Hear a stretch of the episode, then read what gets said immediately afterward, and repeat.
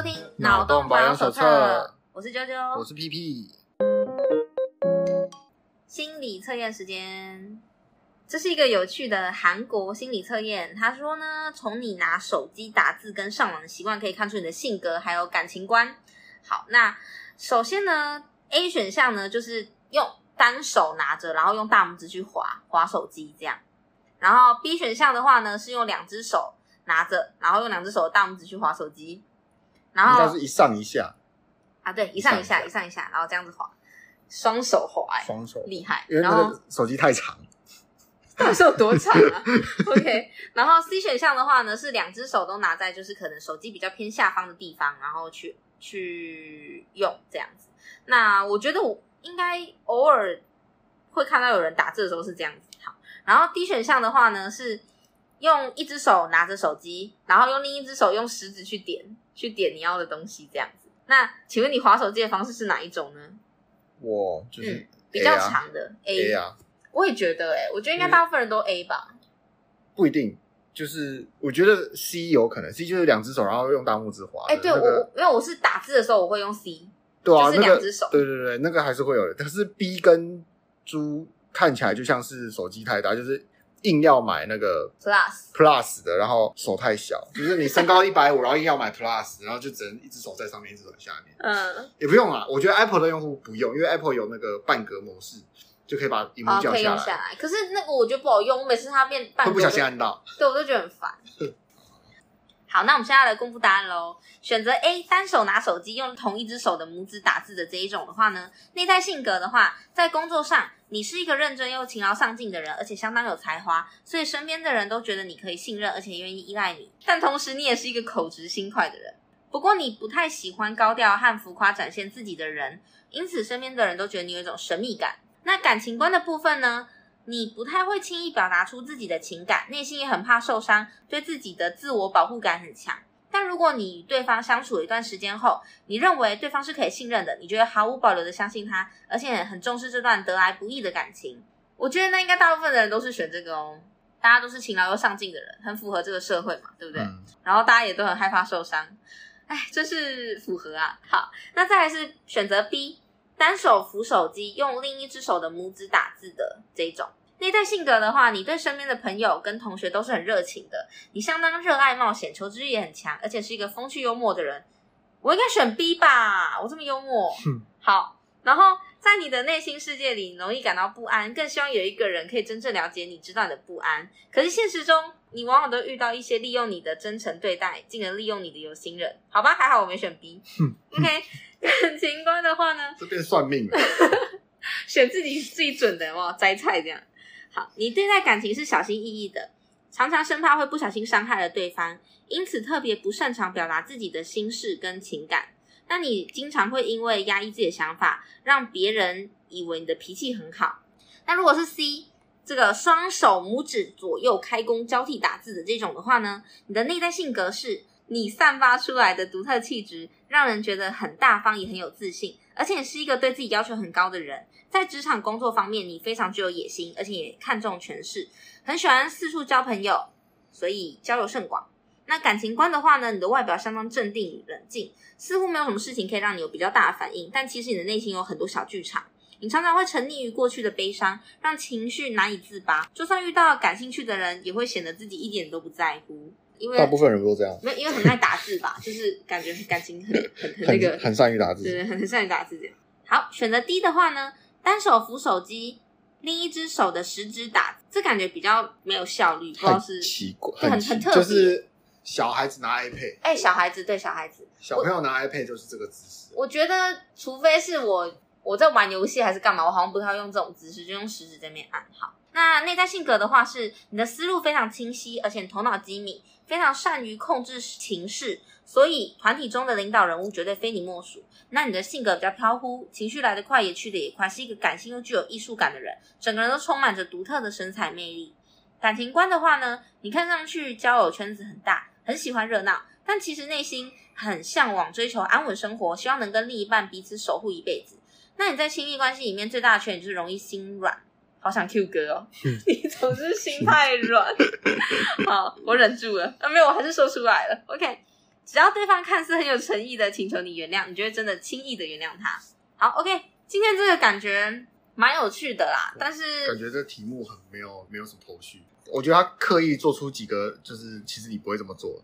比如说像 B，就是猪，我还觉得说，如果你是用 iPad 的话，小孩子会这样做，因为我是看过有人这样用。B 很不可能，就一只手已经拿着，你怎么可以用大拇指去按？对吧？玩游戏的时候，比如说玩《神魔之塔》。好吗？哎哎哎，有可能哦。可是你不会，你不会拿手机只玩《神魔之》？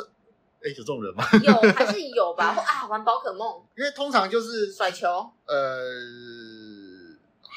好了。所以它其实是你玩游戏的姿势，然后用这些姿势猜你玩什么游戏，然后觉得你玩的那些游戏的人就是怎么样的人，蛮有趣的。OK，好，在今年三月初开始，然后在今年四月都还有一些新闻。有一个所谓的电商书架之战，那这个电商书架之战呢，虽然跟白饭之乱听起来有点啊有点像啊，但是呢比较有趣一点啦，就有更多让我觉得诶蛮值得讨论的事情可以来聊。那稍微聊一下，就是这件事情是怎么发生的，嗯、主要就是因为博客来他有一阵子，我不确定大家有没有买书的习惯，但是如果大家最近有在买书的话，会发现博客来他们。打折的折扣越来越多，尤其是在 Momo 加入之后，折扣越来越夸张，像是什么双十一那种，反正就是那个折扣真是打到骨折。我记得在我还在就学或者是刚毕业的时候，那时候这一些网络书店他们的折扣七七折、七五折就已经很低了。嗯，然后但是最近你可以偶尔会看到有六六折这种折数，其实还蛮夸张的。就对我来说，我会觉得哇，好低哦。真是打骨折，这个价格我觉得比较偏向是那种像是办书展的时候出现的那种折扣数，还比较合理一点。因为如果你办书展的话，他们是直接就是不会被这些网络书店抽成嘛，那我觉得可能还好，还合理一点点。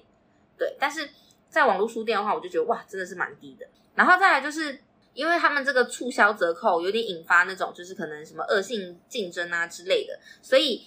诶，有一位立委叫做陈培宇，他主办了公听会，然后有产官学还有读者各方代表共同出席，然后面对面讨论这件事情。那以下有蛮多，我们整理了一些比较简要的，就是不同方他们的一些想法。这样，那出版社代表在三月三十一日发起，诶，呼吁请政府制定图书折扣秩序制立法的联署。那在这之前呢，由我在出版业上班。这个粉专他拟定的图书定价制括号新书售价规范意见调查问卷，也在四月十号的时候公布了结果。结果的话呢，是一千三百四十一份回收问卷，里面有两百一十一份的是来自出版社的业者，那译文产业有一百八十五份，读者有九百四十五份，所以看得出来读者占大宗。好，然后赞成者的话呢，占了六十七 percent。那不赞成者的话是二十 percent，其他的是没有意见，所以看得出来就是大部分的人是希望可以制定这个图书定价制。那稍微简单说一下什么是图书定价制，就是有点像是它会规定说，哦，可能我们在卖书的时候以什么样的折扣为底线，就是不能无止境的往下去打折，嗯、那就会变成说有一点偏向哦，有政府在管这件事情，不是所谓的自由市场制。那我觉得这个就很有趣了，因为是不是自由市场制的话呢？其实我猜每一个人想法应该都不太一样。就是有的人就是很崇尚哦，自由万岁，就是市场怎么样就怎么样，对不对？那有的人就会认为说哦，我觉得政府有一些东西就是该介入就是要介入。简单来说会有这两派。那另外呢，还可以稍微说一下其他的不同，像出版社啊、读者他们的一些想法这样。呃，P P，你有想要先就这些刚刚说的内容一些想法吗？嗯，因为这主要是有一些出版社觉得书卖的太便宜了。嗯，毕竟价格不是打折，又不是出版社打的嘛，是通路打的。对，那出版社觉得啊，价格太便宜了，嗯，所以就觉得啊，不书不能卖便宜。但其实这里面是一些有一些隐藏性的小小疑点啊。那不过反过来说好了啦，其实基本上就像说啊，卖书需要政府来定定个一个打折的条款，那我们是不是热炒店要定一个白饭供应 准则啊？是不是每间热炒店就是白饭顶免费供应两碗这样啊？因为应该是说，因为那个 就是文化产业它是比较相对弱势的，嗯、那。就会有提说哦，要不要去保护这个产业？嗯，有点像是这样。然后因为我自己是有听到，就是因为我们虽然现在台湾人可能比较少人在读书，嗯、但是因为我们还是有蛮多像是独立书店，嗯。的存在，嗯，所以呢，这些独立书店，他们其实我听到的啦，是他们在进书的时候，本身因为他们批的没有那么多，所以他们批进来的时候，他们的书价可能就原本就差不多是七折，嗯，原书价的七折。那原书价七折，再加上它的店租啊那些东西加一加，其实很多独立书店他们卖的书价是完全是原价，那肯定是打不过这一些网络书店，他们还可以有这种促销折扣的。那其实这问题就是听起来好像。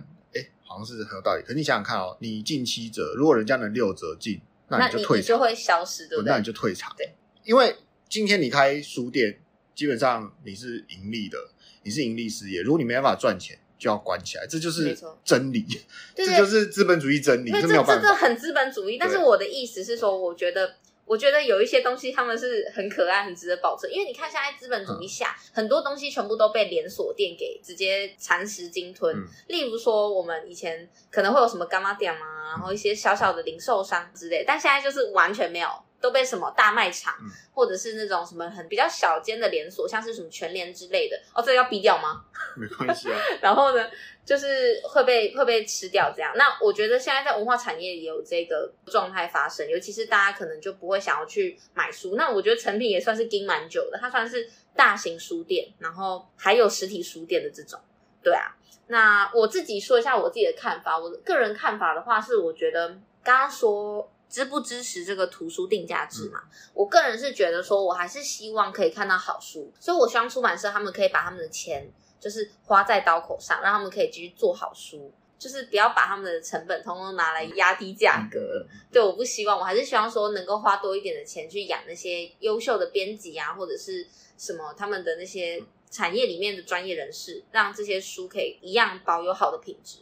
就不要烂掉这样。但如果假设今天是要政府出力，然后来扶持这个文化产业，那基本上支持你这个法案的，就是反效果。嗯、因为我们想想看哈，整个国际经济的竞赛下，我们如何保护国内产业？一个国家如何保护自己国内的产业？课关税啊，关税。那对，课关税，它是怎么个定价法的？啊、它是限定本土卖的东西最低不能卖到多少钱，还是把他们觉得？不支持的部分提高价钱，调降他们的竞争力啊，对吧？所以假设今天出版社要卖新书，然后他说新书的价格不能降，那究竟是要让新书有竞争力，还是没有竞争力？其实是反效果。哦，我懂你。就是这整套，如果今天有人出来说，为了守护这个文化的留存，所以我们需要定这条法，那这个人一定在说谎，他一定有什么不可告人的小秘密没有告诉你。嗯、那反过来说，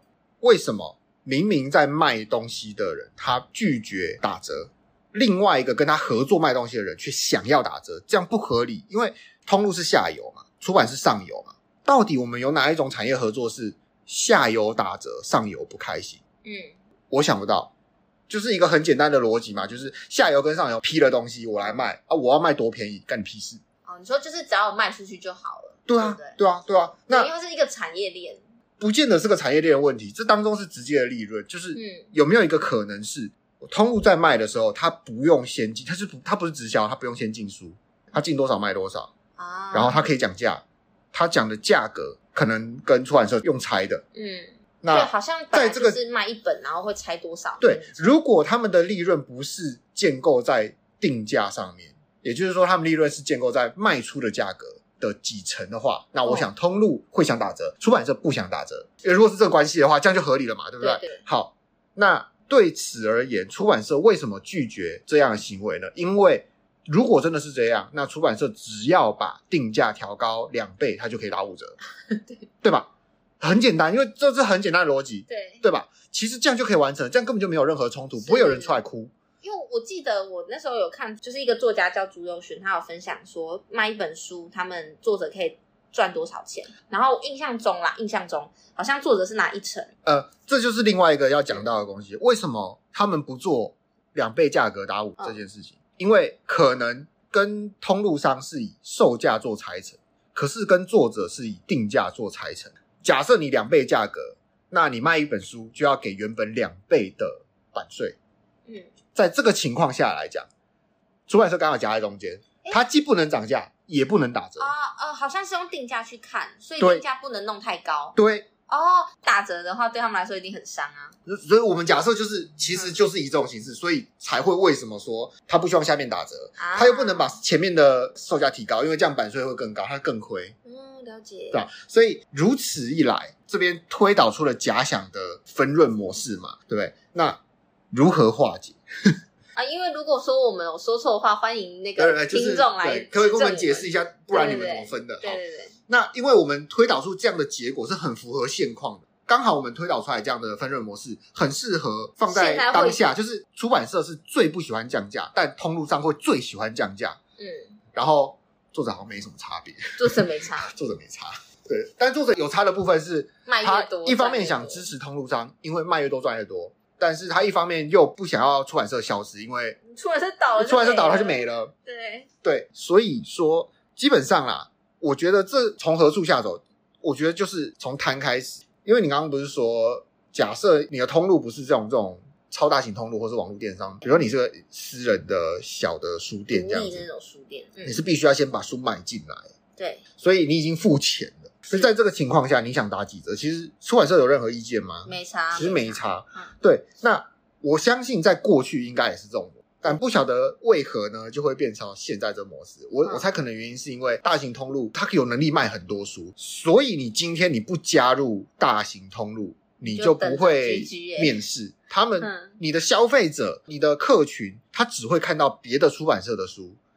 当他消费者把这些扣打花完了，他就不会来买你的书了。嗯，所以这就导致了说，大家都想加入大型电商，然后就等着被大型电商宰。真的是被宰，真的是被宰啊！那能说什么？我觉得这根本就不是从定价如何如何开始的，因为这个治标不治本啊，嗯，对不对？我那怎么办？从分润开始吗？从也不是从分润开始。今天基本上这个东西就是什么？就是我我只能说啦，这是大型通路的胜利，就是他们在夕阳产业找到了转型。是，基本上卖书就是一个夕阳产业，超夕阳的。因为现在还有谁在看纸本书？除了学生以外，大部分的人其实很少在看纸本书了。那基于这个原因，他们的市场是萎缩了，利润已经跟着变小。那今天一定要力求转型嘛？那今天大型通路就是在这个产业找到了一个转型点，所以个人认为，尝试在产业突破的人理应分到大量的利润，而且尤其是他们就是他们有能力，他们也花了，对他们也花了成本去做了这件事情嘛。所以你说给大型通路赚合不合理？我觉得合理。那让大型通路搞合不合理？我觉得合理。但是让大型通路搞到烂合不合理？不合理。但事实就是如此，因为自由市场就是这样。不只是书，说真的，不只是书，什么东西科技产业也是如此。对，我们就有一个台湾就有一个很厉害的老板，他的产业涉及了，就是只要他想，他没有做不到的。只要他踏入那个产业，那个产业的毛利就会超级低。好，我就不，你你要自己担责任。我消掉，我消掉，所以，哎。对，所以所以这不只是书的问题。那请问科技业有出来哭吗？哭说、啊、哦，我们这个零件，电子零件啊，没有啊，我跟你说，面板哦，不能卖低于六块钱哦。哭的都是那些可怜的那个工程师，而且他们已经哭不出来。他们哭不出来，没有，不是哭不出来，是说这个产业会继续往下挖嘛，它会继续往下压榨嘛。嗯，也就是说，相较之下，出版社的员工目前应该活得蛮滋润的。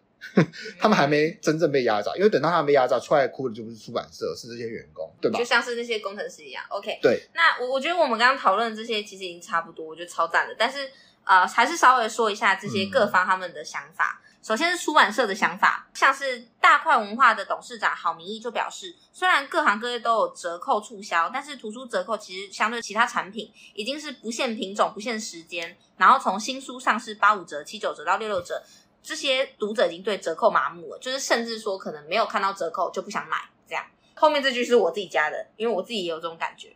那他有提到说，因为数位时代的阅听习惯变化，像是在近十五年来，出版社的产值从最高的三百六十亿腰斩到现在剩下一百八十亿，所以推动这个立法，图书折扣秩序的立法，不是天真以为可以让读者重新出现，而是期待以下三赢：帮助没有雄厚资本打折扣战的小书店生存。然后第二个是让大通路着力于折扣以外的经营策略，然后再来就是让出版业者不必为了通路的折扣战疲于奔命，然后回归到真正内容的生产。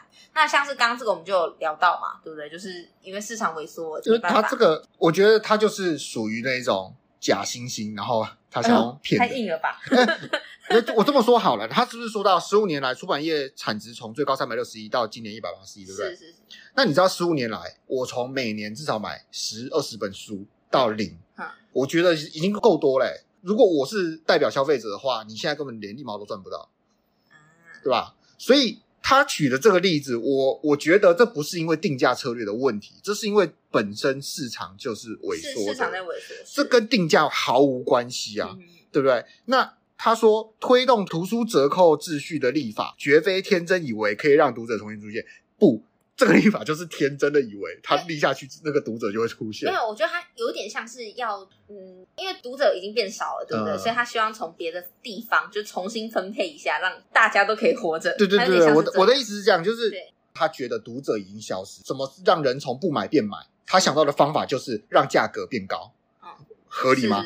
我觉得一点都不合理。对我，所以他就只是拿着文化的大旗，然后再只是想要填饱自己的口袋而已。嗯、我自己的看法啦，因为大家都想活下来啊。对啊，但是他的理由可以更好。我觉得应该是这么说，就是我不晓得他们有没有签什么，你不能讲我们的营销策略哦，或者你不能讲我们的分润哦。他可能有签这些呃，可能协议之类，他不能真实的透露出来说，因为这就是定价跟分润机制的关系，所以出版社大力反对。嗯。就他可能也不能这样讲嘛，那毕竟人家是位高权重，不能乱说。对啊，可是说到底说，那真的在市场上就没有让人觉得没折扣不能买的书吗？其实有，是应该有吧？课本啊，其实有，不不不不，可是课本是课做课本的不会做一般书啊，对对对，对吧？不懂，对。我记得有一本书叫做我忘记那叫什么嘞，那不是我买的，是我妹买的。然后那那本书很有趣，就是你一定要买。基本上这本书，就算你去图书馆借到了，你没有拥有这本书，或者是说这本书是共享的，你是享受不到阅读这本书的乐趣。你是说那个就是有点像是嗯解谜犯案的那种？对对对对对对，啊、那个我看过，那个那个我忘记那叫什么名字了，我也忘记了。但是我那时候在图书馆刚买的时候就去借了，所以可以享受那种没有被别人搞过的那种，因为它有很多小附件。它有很多小附件，它就是一本很大，然后一个哩哩扣扣很多的书。对啊，所以这种书没有折扣，但是有趣。就假设今天是我啦，我根本就不会在意说它到底折扣怎样，它到底是因为有折扣所以我才买。它不是，是我就是要这本书，而且我要很快的拿到这本书。所以就有折扣是加分，没有折扣也没关系，我还是想买。所以其实应该是要找这种转型的方式，就类似比如说 Steam 里面有大家都是打折的时候买游戏，对不对？但有没有游戏是他没有打折我要买？有。就是有这么好游戏，我觉得说它没有打折，它刚出了，我还是想要，买，然后我想要支持它之类的。嗯，对，所以我觉得重点其实不是在说你去批评你的你的市场到底有多迂腐，有点悲伤哎，好吧，没关系，那我们继续聊一下这个出版社的发言。好，时报出版董事长赵正明回应。我尊重读者的选择，尊重通路促销的权利，但反对新书常态性的六六折销售，因为图书价格会从此崩坏，然后读者购书会无所适从。不会，完全不会 我觉得很爽，我不会无所适从，好不好？他解释说，把书籍定价拉高之后再杀低折扣，就是在骗折，因为目前折扣不断下杀，就是杀鸡取卵。然后出版产业的上中下游本来自律的精神就被破坏了。他坦言，一两年无法完成立法。但我们不能再等一两年，我们要先用道德劝服，遏止歪风，不然出版社活不下去。然后至于这个的话，我是觉得啦，就是其实我觉得很诚实，因为从以前到现在，我以前买一本书，对不对？嗯、书本大概三百页好了，假设举三百页，呃，以前可能一本打完折之后不用两百块的书，到现在定价，对不对？可能就以前可能定价两百、两百二，到我现在一本书可能定价要到四五百都有，所以。其实你可以看到书价是在上涨的。那我我觉得说，如果把那个书价拉高之后再折扣，其实一点意义都没有。嗯、我觉得他这样讲是，我觉得呃挺赞同的。那新书如果说打到那么低折扣的话，我觉得他这个立场其实很鲜明，就是你看新书一定是最多人会买的时候，那你在新书的时候就直接打六六折，那他们要赚什么？其实我觉得很合理。是就像我说的啊，就是。就像很多珠宝珠宝商也是一样啊，就是超高价，或是一些卖精品的啊，超高价，然后再给你打三折。是啊，是啊。那其实没差啊，对消费者而言根本就没差，因为会去买只买折扣书的人，他就只会买折扣书，你不打折他也不会买，嗯哼，对吧？你定价定着怎么样，那那是一回事，会买的人跟不会买的人根本就是两派，是是是，对吧？而且我觉得他这个说法就一直拿读者出来谈，就是什么啊，这根本就是骗读者，呃，没有没有啊，你采购价格再杀一折扣。读者是不会心算，也有手机，他可以算价钱。我们等下后面还有那个读者的想法啊，对。然后他说，呃，出版业什么上中下游的自律精神，他坦言说，一两年无法立法要干嘛？什么要遏制歪风？我也坦言啊，就是你在一个自由市场，然后嗯，那个资本主义下，你说要自律，我只能笑了。其实我觉得他在讲的应该是那个网络书店，因为网络书店现在越折越多，他就只是想偷臭，但其实他没有达到真正的点，就是我觉得可能不能直接那么硬的说吧，因为是公平会。可是他，可是他这样讲就是，嗯，不知道，我不知道其他人听起来如何，就是我个人听起来会觉得说，读者你会觉得说，其实我我不觉得，应该说我是读者，跟以我的专业，我下去以他以他是以经济的角度来讲，以他的位置讲出这样的话，我会觉得说他把。在参加公听会的人当白痴，你知道吗？就是因为我知道这个是不可能发生的事情。Okay, 是？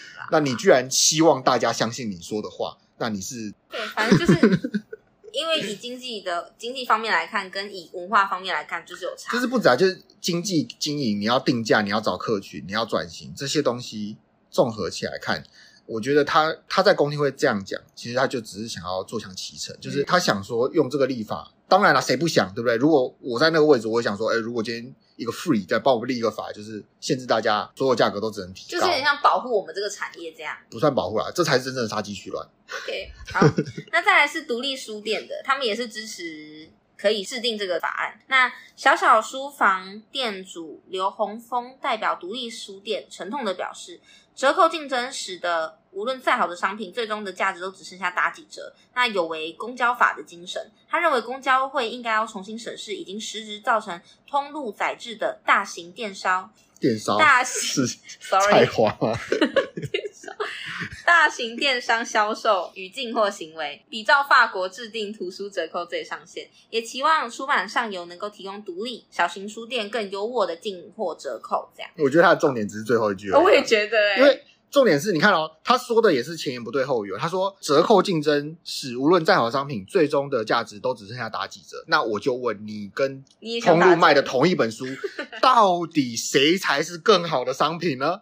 其实一样的商品，但是人家卖的就便宜啊。对，没错。所以。你你在沉痛什么？我觉得很悲伤。就是其实我我觉得，如果是谈独立书店这一方面的话，嗯、我觉得他们真的是需要转型。例如说，他们必须要结合可能是什么咖啡厅什么的，让读者愿意。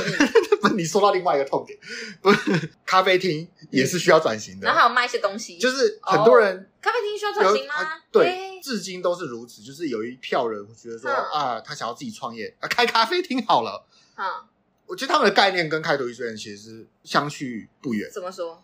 就是从事一个类文化产业，好像你比较有气质的。可是你要知道哦，你独立书店，你批进来的书是别人通路也有的。是你咖啡店，你批进来的豆子，请问你豆子哪来？也是买的。你跟谁买？别人买不到吗？然后卖这些书的批评读者说没有办法鉴别什么是好的商品。那我觉得。如果你是开咖啡店，你说客人喝不出什么是好的咖啡，我相信。但书它是同一个出版社出来的两本一样的书，你跟我讲说我分不出来，我怎么会分不出来？两本就一样。好吧，对吧？说咖啡我喝不出来，我承认、啊。因为但我刚刚说的那个，我是只说，就是你看，有的咖啡厅，他们、嗯、例如说转型成完美咖啡厅，对、啊，它虽然东西难吃，大家还是会想去。对啊，这是重点、啊。对我一直说，如果有些独立书店，它做出它的特色，其实有的人就是愿意去那边，然后坐在那边。现在蛮多独立书店就是希望你进去点餐，对对对，对，然后他书也没有什么在卖，你自己看，你你想来翻就翻，然后你就是安静的。买他的餐点，对，但我还是呼吁，就是大家去独立书，因为独立书店他们批书已经比较贵了，不要把那书弄坏。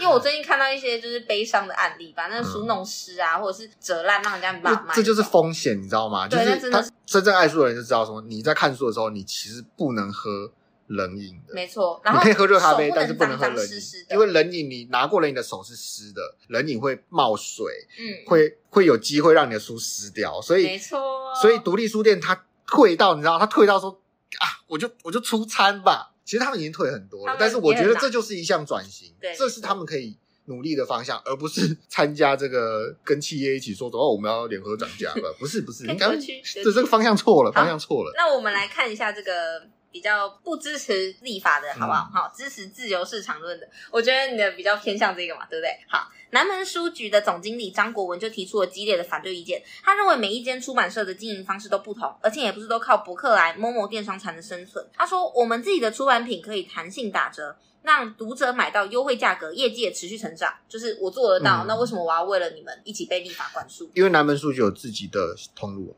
对，真的，你看，所以就是要做起来。好，然后他指出说，南门连续三年营业额都超过两亿，旗下的书店门市一年营业额一千两百多万，现在却要用立法来绑住我们，我们为什么要当牺牲者？那张国文强调，目前联署的一百多间出版社仅占全国出版社的一成，而南门的粉丝页在短短几天内也有三千多名读者反对，理由大多是支持自由市场。他认为，多数的出版业者都反对书价规范，何况。很多小出版社是以书养书，结果销售不如预期，必须要靠折扣卖书才能资金周转。那限制折扣绝对会影响他们生存。那他觉得不能用这一成提出问题的出版社来决定剩下九成的命运。这样好，嗯，那我觉得，嗯，对啦，啊，我自己个人是觉得说，我就是且看且走，因为我就是一个。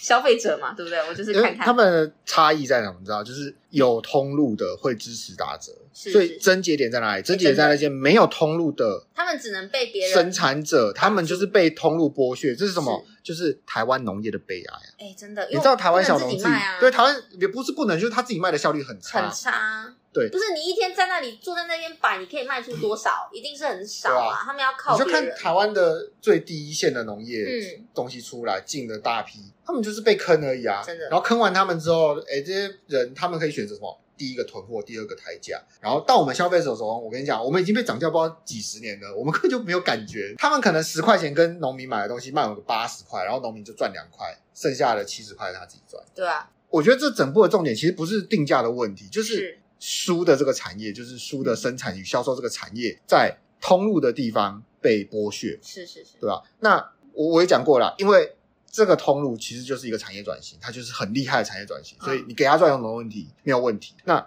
今天有出版社出来哭了，那我就看你这个通路到底要多贪，可以贪到整个产业消失的话，那我也觉得这个通路也蛮蛮笨的，所以。其实我觉得，就是它其实现在就是处在一个平衡点。要是其实是杀鸡取卵是那些网络书店这种通路，但是硬要拉那个读者出来垫背的话，就会很有趣。对，我觉得我们可以先讲一下这个其他类的，嗯、其他其他的那个。评论我觉得也很有趣，像这个前出版人作家赵启麟就不以为然的发文表示，这个不以为然是那个我直接 copy 贴上的，那叫情绪性发言，我就不好说哈。他说出版社的业绩崩坏早就在二零一二年就开始了，当时没有任何电商的超低折扣，那出版界就是不愿意诚恳的面对读者不想买书这件事。我们刚好提到，那他说。以前欣欣向荣的时候，折扣都不是问题呀、啊。但是奄奄一息的时候，折扣反而就变成罪魁祸首了。嗯、他回顾过去成品还独大的时候，博客还都靠打折追上成品。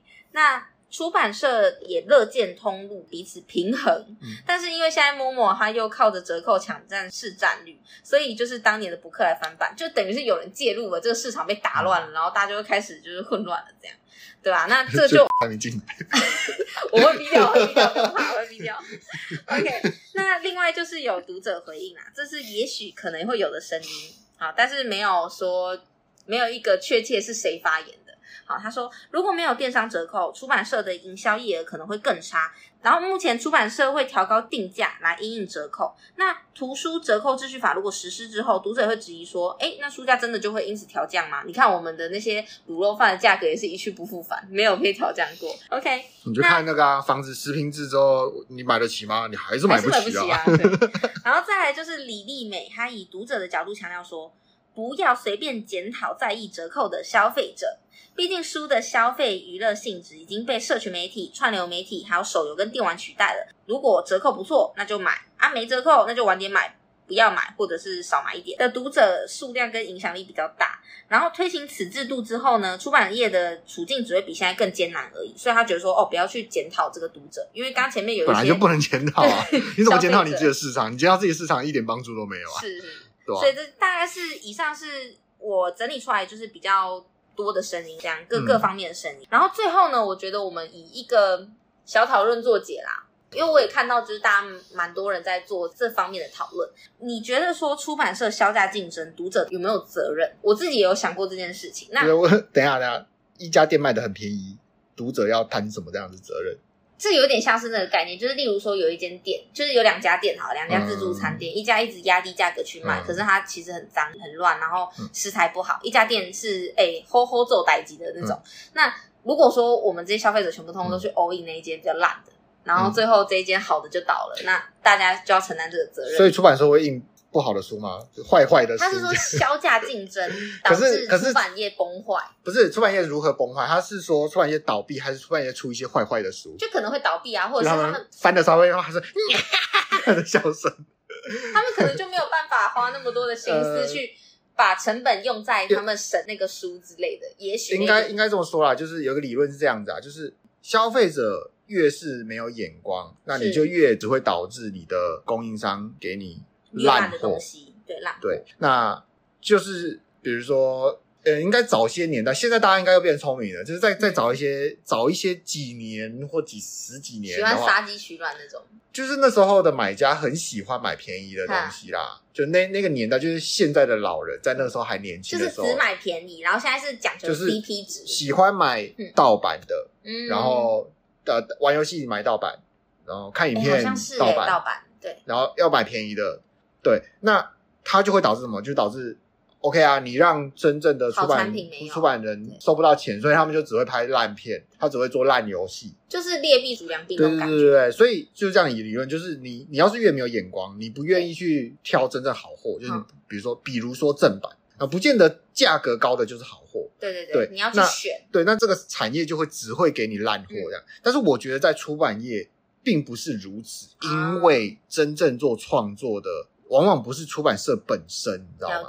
所以今天不是出版社推出了什么烂东西，而大家因为便宜，大家疯狂抢购，而是他推出的东西被他的通路。压低价格，嗯，被剥削了。所以我认为啊，我个人认为跟读者一点关系都没有。所以读者其实不用负责任，嗯、要负责任的是什么？要负责任其实是通路。对，我懂你意思。对吧？为什么通路要负责任？而且我觉得他负很大的责任，因为你把它榨干就没了。对，因为通路就是一个创新，它为这个产业在创造价值。是，但是它如果太贪心，不分一杯羹给其他人的话，那它单纯当通路。它没有办法支撑起整个产业嘛，所以就会导致产业崩坏啊。或者说，我觉得不是不分一杯羹给别人，而是说他为了短利，他为了短视近利，嗯、就是他一直把价格压低，希望可以卖多一点，嗯、让自己创造更多的那种呃销售量，嗯、那就会导致说，哎，整个坏掉。我觉得也有、嗯、也有一点是这样，就不完全说是，是有可能，因为毕竟某某有上市嘛。对，但是我觉得他不会，因为卖书真的是占他他们销售的这零点几而已，而且我不可能这样做了。我不会去 momo 买书，因为 momo 买书的话，我已经看过很多案例是被砸烂，就是书烂掉，他们不太会保护书。哦、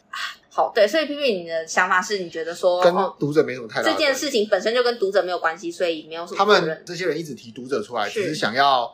把读者拖下水，对对对对对对对，那读者就很单纯啊。了解，我也是这样。一样的东西为什么我不买便宜的？但是我自己个人 觉得说，我在做任何事的时候，都还是有相对应的责任。就是你不论做什么事情、做什么选择，都有相对应的责任。那我觉得我的责任是有被限制的，是限制在于说，我会去选择好的商品，我去购买好的商品，然后支持我喜欢的出版社，希望它可以活下去。我觉得我责任仅限于此。但是我没办法做更多事啊！我不能去控制其他读者，去道德勒索他们说：“哎、欸，你们不准这样。”可是讲啊，比如说你今天喜欢 A 出版社，那 A 出版社在通路，然后今天他打了三折啊，请问你要买还是三折？我才不买！买啊！对啊，这不是这不是那那就是对啦。那你那你刚刚有说等于没说？哎呀，好啦，那就是没有我买了他这个三折，我会愧疚，我会买一些八折的啊，对不对？好了。好，然后我觉得就是诶，做个 happy ending 好了。我最近买了那个买了蛮多书，然后其中就是我买了伯克莱跟成品的啊，福克莱的书送来的时候都蛮好的，就是新新的这样。嗯、然后成品的书我就有点 sad，就是啊，它其中有一本书被折烂了，就是它的那个书背的上面被扣胸，嗯、就是感觉是被那种尖尖的东西打到，所以它凹进去。他们送书来都不会套那个？可是我觉得那不是在运送过程撞伤的，因为它一定就是仓储的时候就会烂掉，仓储的时候被撞到，被可能是运送的时候绑带绑带没有没有垫那个，它那个束带没有垫那个厚纸板，直接把书压坏，直接压烂那种，就是我觉得应该是绑带那种，然后对啊，但是我就觉得，哎，算了算了，没关系。买书，我觉得买书就是。一个收藏的感觉，结果对啊给这个烂货，我真的觉得那算了啊。对，没有，但是我想说算了，反正不然那本书不是，因为我如果送回去的话，那本书它可能就死了，所以我想啊，好算了。我想那本书就是三折。哎，回头书哦。嗯，OK，好啦，那如果大家有什么想法的话，其实也很欢迎跟我们分享。对啊，那我们今天的节目就先到这边喽，感谢大家收听，谢谢大家。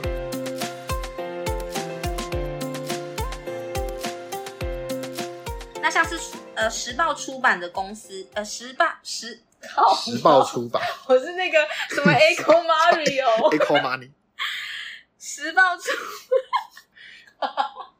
好烦，OK 吃螺丝。